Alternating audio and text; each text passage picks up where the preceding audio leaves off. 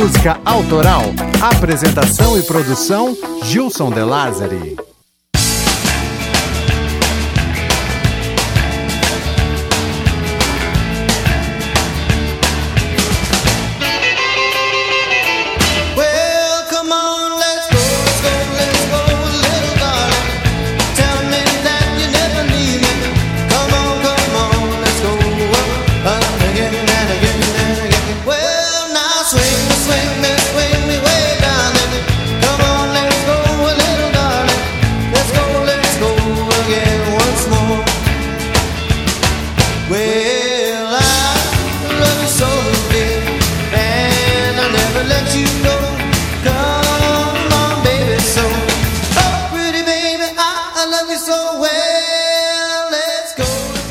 Olá, sejam bem-vindos ao Clube da Música Autoral. Aqui quem vos fala é o Gilson De Lázari. Sou músico e produtor, mas também escrevo um pouco nas horas vagas. E essa paixão mista acabou por inspirar esse podcast que você está ouvindo e olha, sou muito grato por sua visita. Eu sei que com certeza você deve amar música, assim como eu. Então acredito que ambos estamos no lugar certo.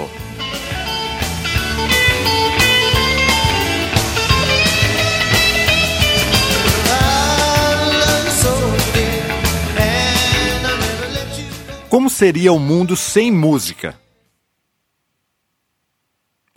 Tente imaginar o mundo sem o canto dos pássaros, sem o suspiro dos ventos ou sem o balanço dos mares. A música desperta nossos sentidos e causa sentimentos. O cérebro humano é capaz de distinguir notas musicais que criam um padrão de algoritmos tão complexo que para explicá-la precisaríamos de matemáticos. Mas quem quer explicar a música? Se só o que precisamos é respirar fundo e deixá-la entrar em nossa mente.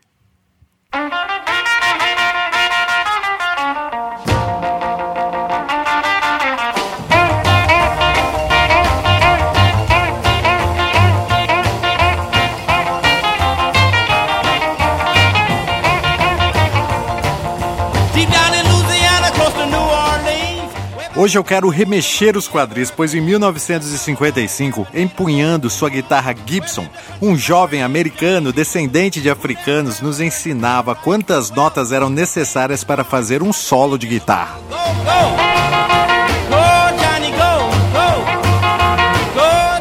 Em 1958, Chuck Berry lançou John B. Good, a música que definitivamente mostrou o rock and roll para o mundo. Além de lançar uma nova tendência musical com a valorização das guitarras elétricas, John B. Good é o marco inicial do estilo de vida roqueiro. Duvida? Essa e outras várias curiosidades serão reveladas neste capítulo do Clube da Música Autoral, que olha só, já é o terceiro episódio.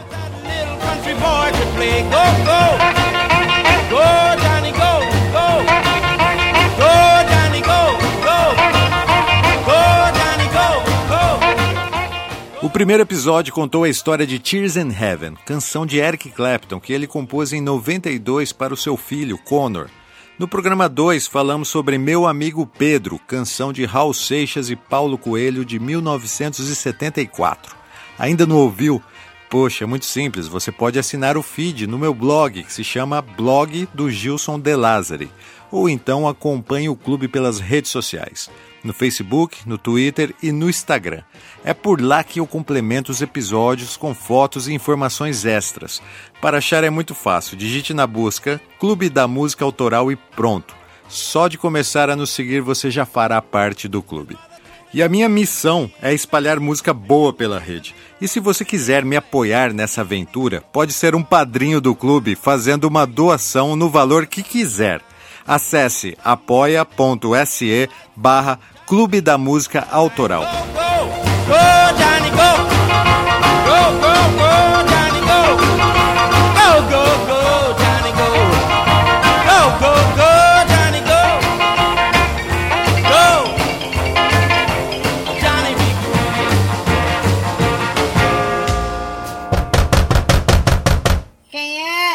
Clube da Música Autoral.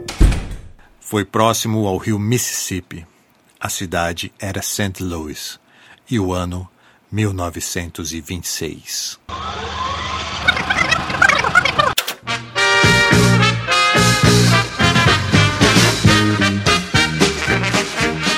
Ninguém sabia, mas no dia 18 de outubro daquele ano nascia o pai do rock and roll, Chuck Berry, sob o singelo nome de Charles Edward Anderson Berry. O pequeno Charles nasceu em uma família de classe média e demonstrou desde cedo um curioso interesse pela música. Suas primeiras apresentações foram no colégio que estudava, o Summer High School. Durante sua vida de estudante no ensino médio, Barry foi preso e mandado para um reformatório. O motivo? Uma tentativa de assalto à mão armada, ficando encarcerado por três anos, de 1944 até 1947.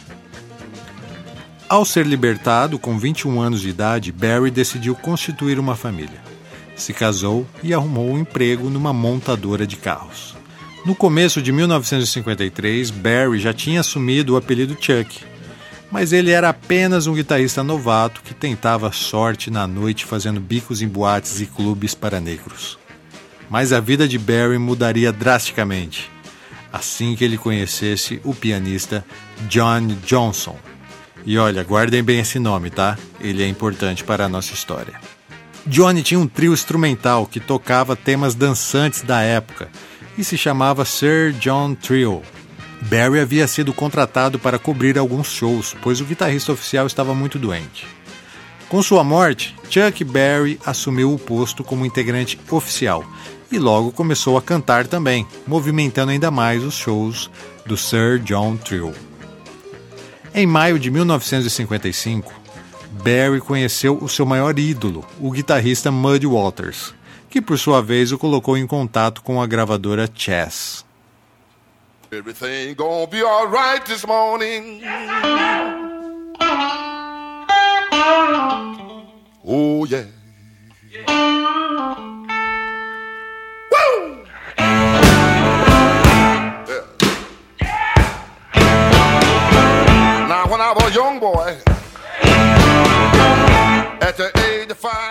Chess Records foi a primeira gravadora americana a acreditar e investir nos estilos emergentes da década de 50, entre eles o rock and roll.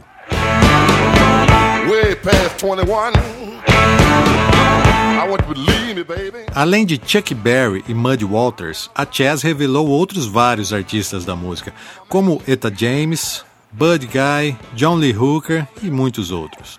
Olha, eu queria deixar uma dica de ouro. Se você gosta de histórias da música, assim como eu, assistam o filme Cadillac Records, que conta a história da gravadora Chess.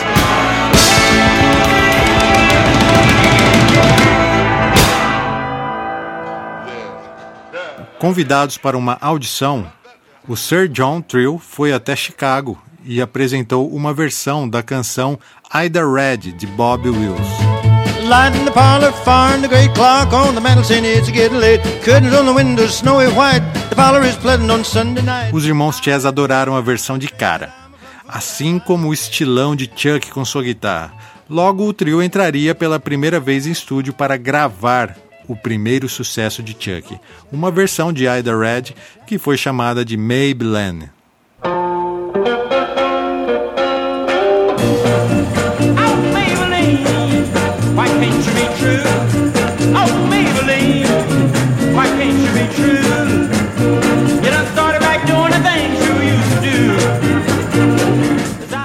Sabe, Barry tinha um estilo de vida solitário e pouco introspectivo afetuosamente.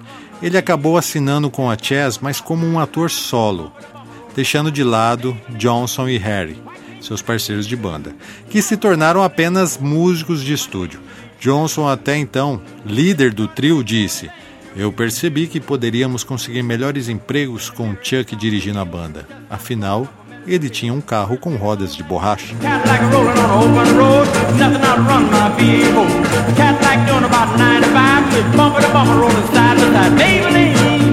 Os contos do rock nos provam que trabalhar com Chuck Berry nunca foi tarefa fácil, sabe? Ele até já deu um soco na cara do Keith Richards, o guitarrista dos Rolling Stones, por divergências bestas. Johnny Johnson, depois de muitos anos, viria a processar Chuck Berry por causa de composições não creditadas a ele. O ano era 1955. O racismo dividia os Estados Unidos. Apesar da música negra ser a mais pedida nas rádios, poucos negros conseguiam emplacar seus sucessos. O clima estava pesado devido aos movimentos pelos direitos civis que ganhava força. Como uma jogada para vender seus discos, as gravadoras lançavam músicas feitas por negros nas vozes de cantores brancos, como Elvis Presley, por exemplo. Ouça como ficou Maybelline na voz do rei. I saw Maybelline in a coupe de bill. A Cadillac rolling on an open road. Nothing I run my V8 Cadillac doing about 95 and was bumper to bumper rolling side by side. Maybelline, why can't you be true? Oh, Maybelline. Chuck, por sua vez, sobreviveu quase ileso a essa época, pois tinha uma certa ginga com os repressores e sempre que julgava conveniente, ele se posicionava contra os negros, numa jogada particular, enganando os racistas. E claro, né, se garantindo financeiramente, pois era um dos poucos negros que tocavam para o seleto público de brancos. I'm gonna give you 30 days to get back home. I done called up a gypsy woman on the telephone. Hoje, quando vemos um artista no topo das paradas de sucesso, imediatamente atrelamos sua imagem à de um milionário, pois existem inúmeras formas de se explorar a sua imagem financeiramente. Em 1950 não era bem assim. Um cara na crista da onda como Chuck Berry não ganharia muito mais que um cidadão de classe média americana bem-sucedido. Maybelline foi o início de uma série de sucessos que misturava o blues com música country e com letras juvenis sobre garotas e carros. Além, claro, dos implacáveis solos de guitarra, algo totalmente diferente para a época e que levava a assinatura de Chuck Berry.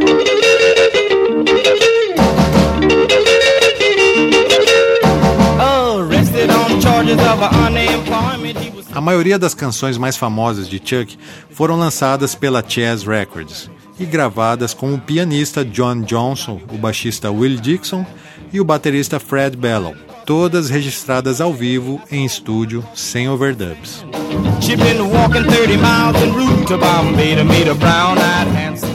Com o sucesso de Maybelline, os donos de clube passaram a procurar o show de Chuck Porém, no seu estilo de vida peculiar, Chuck saía em turnê acompanhado apenas de sua guitarra Gibson, dirigindo seu Cadillac solitário pelas estradas dos Estados Unidos.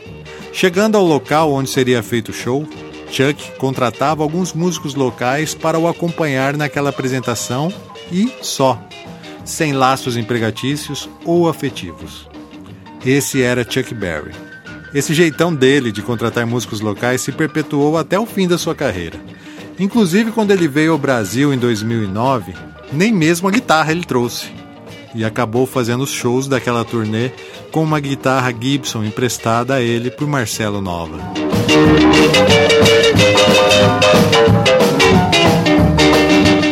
Chuck também dispensava os hotéis. Ele dizia ser uma forma de economizar. Dormia dentro do seu Cadillac e o dinheiro que economizava era usado para investir em casas noturnas, aquelas do tipo que menores não frequentam, sacou? A sorte realmente havia sorrido para Chuck, mas alguns religiosos insistiam em dizer que rock era coisa do diabo, e influenciados pela trágica história de Robert Johnson, o acusavam de também ter vendido a alma em troca de sucesso. Mas Barry era prático sem perder tempo com extravagâncias, apontou sua guitarra para todas as direções e disparou sucessos em todos os estilos. Essa é a balada Havana Moon. In the sky, Havana Moon. Havana Moon. Ouça também um clássico do blues de Chuck Berry, Wee Wee Hours. In the wee wee hours That's when I think of you. Mas foi no recém-nascido rock and roll que Barry ganharia sua fama. Ele gravou mais de 30 sucessos que chegaram ao top 10 das paradas americanas. Entre seus clássicos estão Roll Over Beethoven,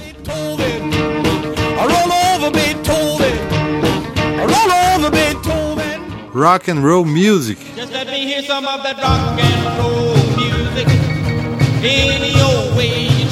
School days. Up in the morning and out to school. The teacher is teaching the golden rule. Sweet Little Sixteen. They're really rocking in Boston and Pittsburgh, PA. E claro, a nossa estrela principal do episódio de hoje. Quem é? Clube da Música Autoral. Ladies and gentlemen, Chuck Berry.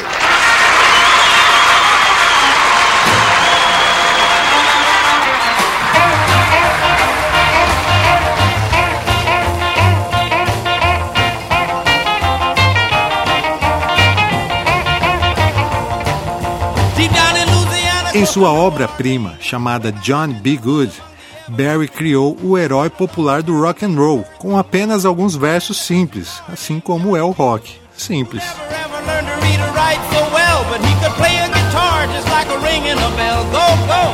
Bem no sul da Louisiana, perto de New Orleans, em meio a uma floresta entre os pinheiros, ficava uma velha cabana feita de terra e madeira onde vivia um garoto caipira chamado Johnny B. Good, que nunca havia aprendido muito bem a ler e escrever. Mas ele conseguia tocar sua guitarra de forma única, como um piano.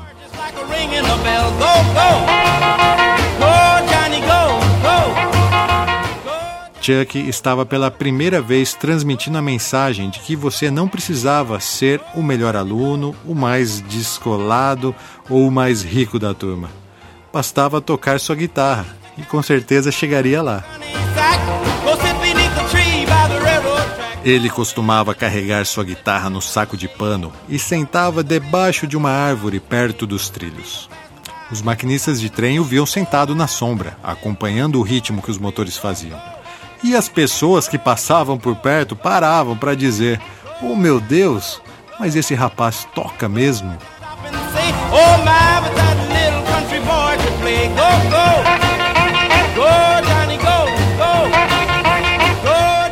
A escolha de Chuck pela guitarra elétrica era visionário, algo elegante e do momento.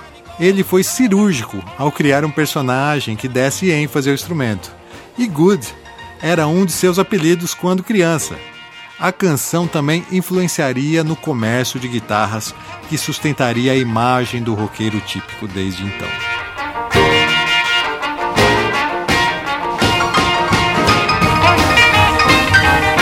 Sua mãe lhe disse: Um dia você será um homem e será o líder de uma grande banda. Muitas pessoas virão de muito longe para ouvi-lo tocar sua música até anoitecer. E talvez um dia seu nome estará em letreiros luminosos dizendo: Esta noite. Johnny B. Good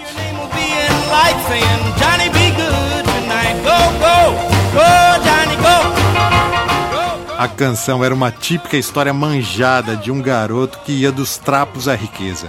Johnny B. Good havia alcançado a fama eminente que até sua mãe chegou a reconhecer e o incentivava. Go, Johnny, go! O sucesso de Johnny B. Good foi praticamente instantâneo. O ritmo alucinava os jovens e a guitarra era o instrumento mais legal já inventado desde então tudo culpa dele, do Johnny B. Good.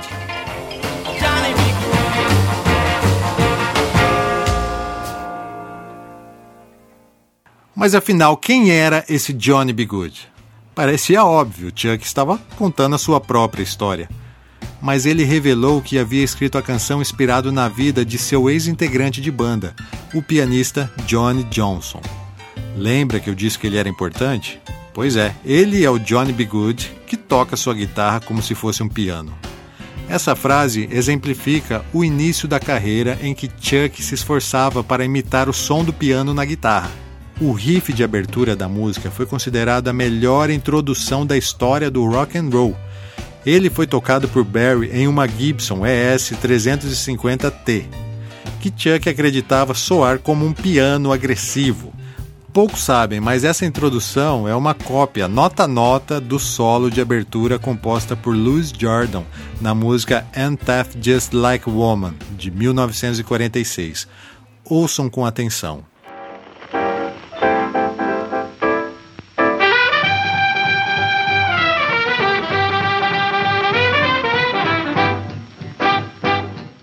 Agora ouçam a guitarra de Chuck na introdução.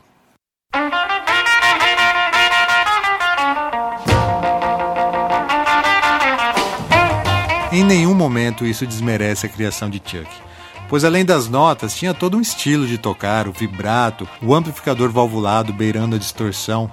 Tudo isso transformaram o tema em uma obra única e criada por Barry.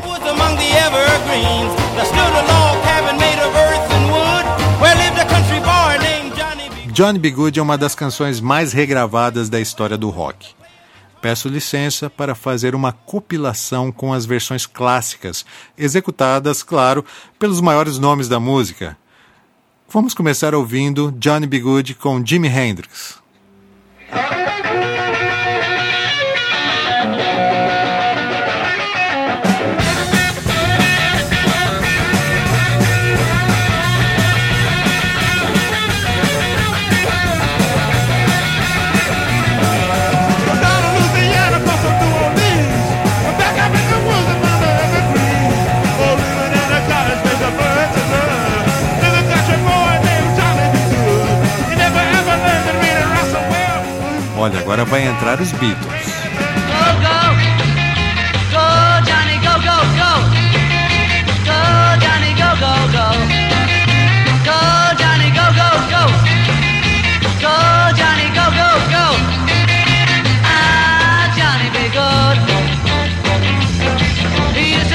His guitar in a gun. Prestem atenção como era a versão do Sex Pistols.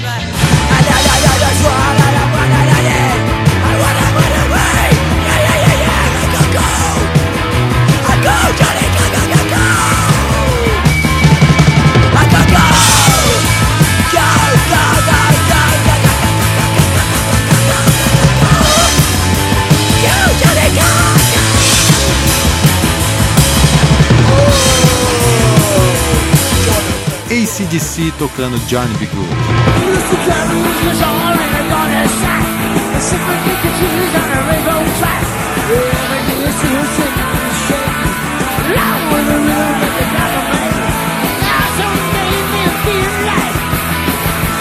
Agora um pouco de Green Day.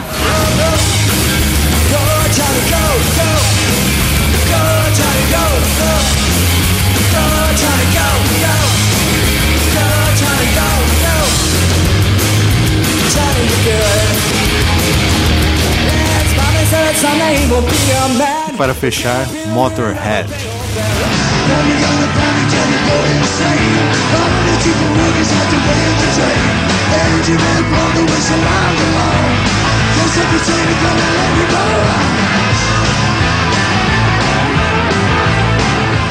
Cara, são muitas versões. Eu mesmo, com a minha primeira banda, quando nem sabíamos afinar direito os instrumentos, já nos arriscávamos a fazer a nossa versão de John B.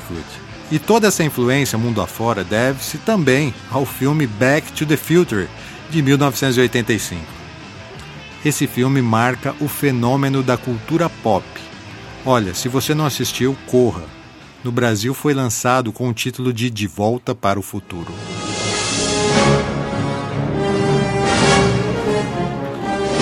O roteiro nos apresenta Marty McFly, um jovem típico dos anos 80 que andava de skate, tocava guitarra e tentava participar com sua banda do festival do colégio. Mas acaba desclassificado nas seletivas por serem muito, como se diz, barulhentos. Eu posso ir agora, Sr. Strickland? Eu soube que a sua banda vai fazer um teste hoje depois da aula, mas para que todo esse desperdício, McFly? Você não tem chance. Você é parecido demais com seu velho. Nenhum McFly conseguiu coisa alguma em toda a história de Hill Valley. Bom, mas essa história vai mudar. Próximo. Boa sorte, vá em frente. Vamos lá. Concurso de bandas, audição. Muito bem. Nós somos os Pinhead.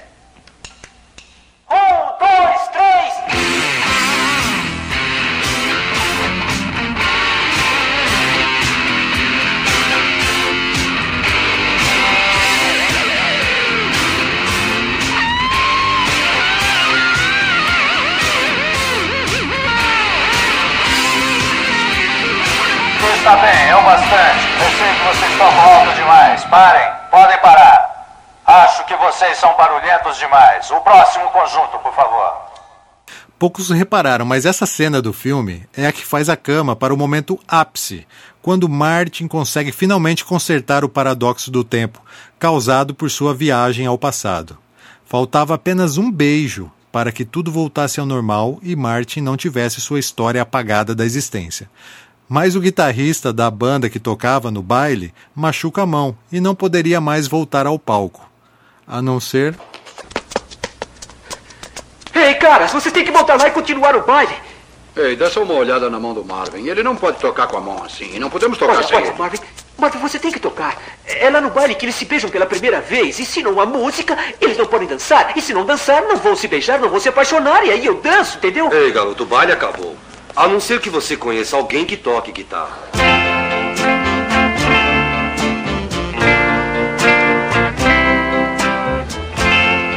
Esta é especialmente para os apaixonados.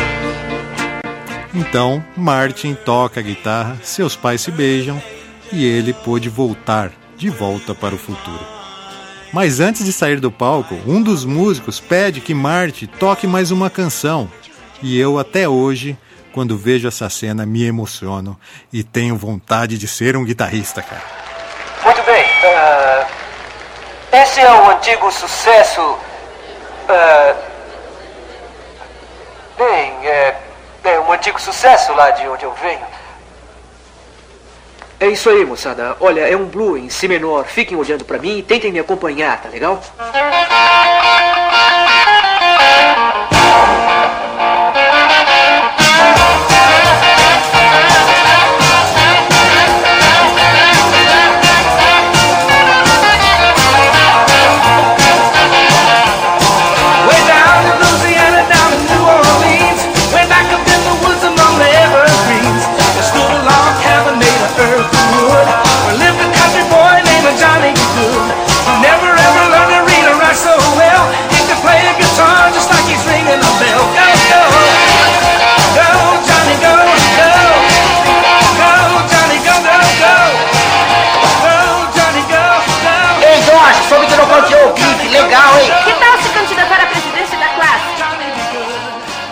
Poucos talvez repararam é que o nome do guitarrista que machucou a mão e não pôde voltar para tocar era Marvin Berry.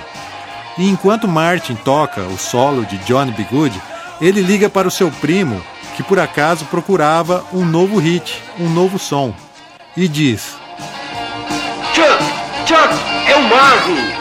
Seu primo, Marvin Berry. Sabe aquele som novo que você estava procurando? Então escute isso.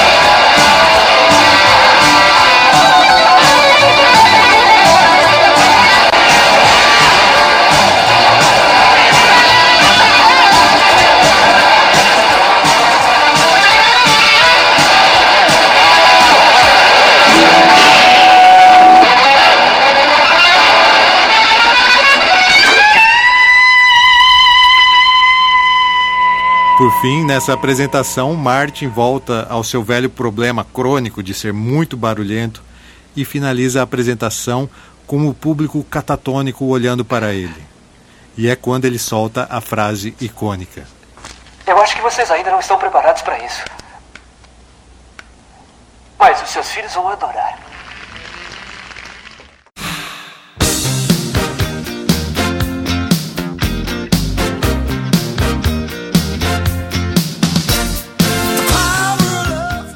A sacada do diretor Robert Zemeckis ao sugerir que Chuck Berry não havia inventado Johnny B. Good e sim copiado de Marty McFly foi genial, cara. Eu adoro.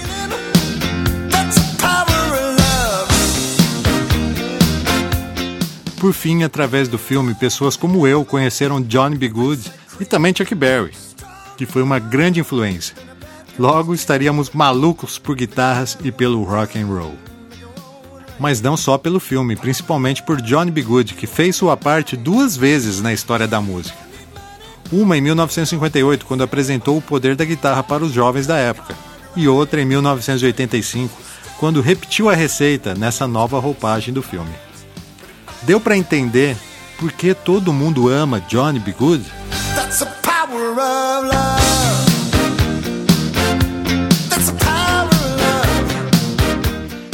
Olha, e eu não poderia encerrar esse episódio antes também de comentar sobre as versões malucas de Johnny B. Good.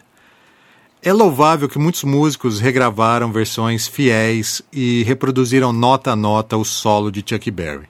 Mas a história de Johnny B. Good foi tão intensa que ela chegaria a influenciar versões totalmente avessas ao rock de Chuck Berry.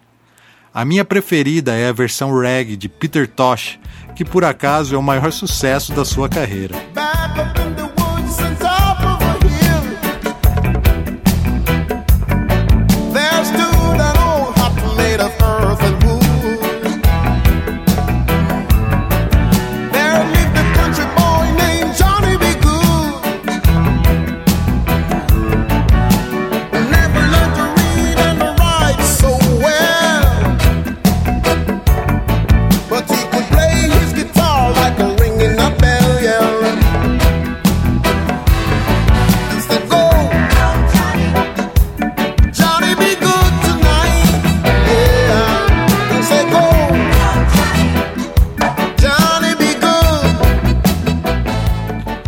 Agora tente imaginar uma versão metal para Johnny B. Good.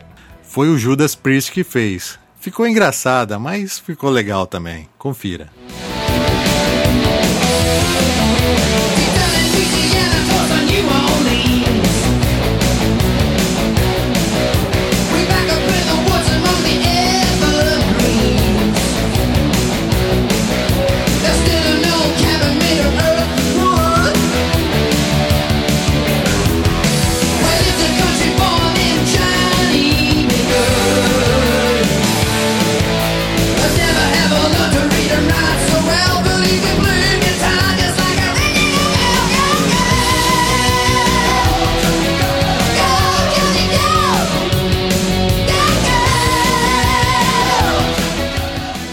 E esta aqui, ó, se liga. Rone Sou Bueno Bueno, cantada por Los Pantalones Azules. Una vez tú solo no sabes qué hacer. Recuerda, honey, honey, tienes que volver. Ya, ya, en casa tú muy pronto debes de entrar. Antes que las 12 vuelvan a sonar. Pues tú mañana te has de le, le, levantar y al trabajo has de llegar. Ya, ya, ya, ya, vamos, honey. Honey, sé bueno, bueno, honey. Honey, sé bueno, bueno. E para encerrar, uma versão em português aqui, cantada por Tuckley, uma figuraça, que mandou super bem nessa versão em português com uma letra totalmente original. Se liga. Seu nome era Johnny Bigude, eu conheci numa cidadezinha. O cara tocava guitarra como se fosse uma campainha. Não sabia ler nem mas tocando guitarra ele fazia chover. Go, go! Existem muitas outras versões criadas para Johnny B. Good. Olha, se tem uma canção que inspirou músicos ao mundo todo, foi essa. A vida pessoal de Chuck pouco importa aqui. Mas a título de informação, ele voltou a ser preso em 1959, um ano após o lançamento de Johnny B. Good. O motivo? Lembra que Chuck dormia no Cadillac para economizar dinheiro? Pois é, ele se deu mal quando convidou uma índia Apache de apenas 14 anos que havia conhecido no México para trabalhar em seu clube noturno em St. Louis. A garota acabaria sendo pega pela polícia, assim como Barry, que foi acusado de entrar com uma menor nos limites do estado e com propósitos sexuais que ainda agravaria sua pena. Ele foi condenado a cinco anos de prisão e multado em 5 mil dólares. Chuck foi solto em 1963, mas seus dias de glória haviam ficado para trás. Mesmo assim, ele ainda obteve alguns sucessos posteriores, como You Never Can Tell, que também foi eternizado em outro filme americano. Mas isso é assunto para outro episódio. Chuck Berry morreu aos 90 anos de idade em 2017. Viveu tempo suficiente para ver Johnny B. Good ser incluído no programa espacial Voyager Golden Record, um disco fonográfico de 12 polegadas de ouro, levado ao espaço como representação do rock and roll, entre muitas outras realizações da humanidade. Em 2008, a Rolling Stones a colocou em primeiro lugar na sua lista das 100 melhores músicas de guitarra de todos os tempos. Está também entre os 100 melhores solos de guitarra. E Johnny B. Good hoje está classificada como sexta melhor música de todos os tempos. E assim chegamos ao fim do terceiro episódio do Clube da Música Autoral. E aí, curtiu? Johnny B. Good. É fácil interagir. Vai até as redes sociais, Facebook, Twitter e Instagram, digite Clube da Música Autoral na busca e participe. Você pode fazer um elogio, uma crítica ou simplesmente compartilhar com seus amigos que também gostam de Chuck Berry. Se preferir, você pode assinar o clube pelo WhatsApp também, e eu te envio os episódios por lá em primeira mão. O link está na descrição deste episódio, tá? O clube tem uma missão que é espalhar música boa pela rede. E se você quiser, pode me apoiar nessa causa, doando qualquer valor. Acesse apoia.se barra Clube da Música Autoral e seja um padrinho. Quero agradecer muitíssimo ao Rogério Silva, que está fazendo toda a parte técnica da publicação do clube. Valeu, Cocão, muitíssimo obrigado, meu velho. Meu nome é Gilson De Lázaro e foi um prazer falar de música com vocês. Mas antes de sair, queria deixar essa canção para encerrar. Chuck Berry gravou em 1972 o que ele chamou de uma conclusão de Johnny B. Good, chamada Bye Bye Johnny, que conta a história de Johnny como um homem adulto. Foi isso então. É um prazer falar de música com vocês sempre. E fique com Bye Bye Johnny.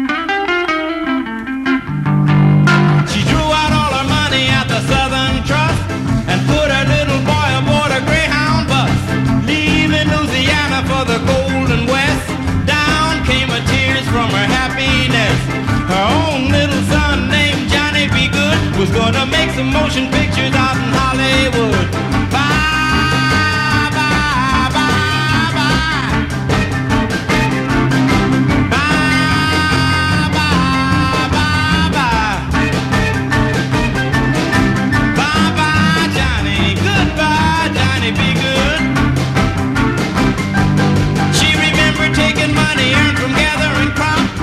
buying Johnny's guitar at a broker's shop.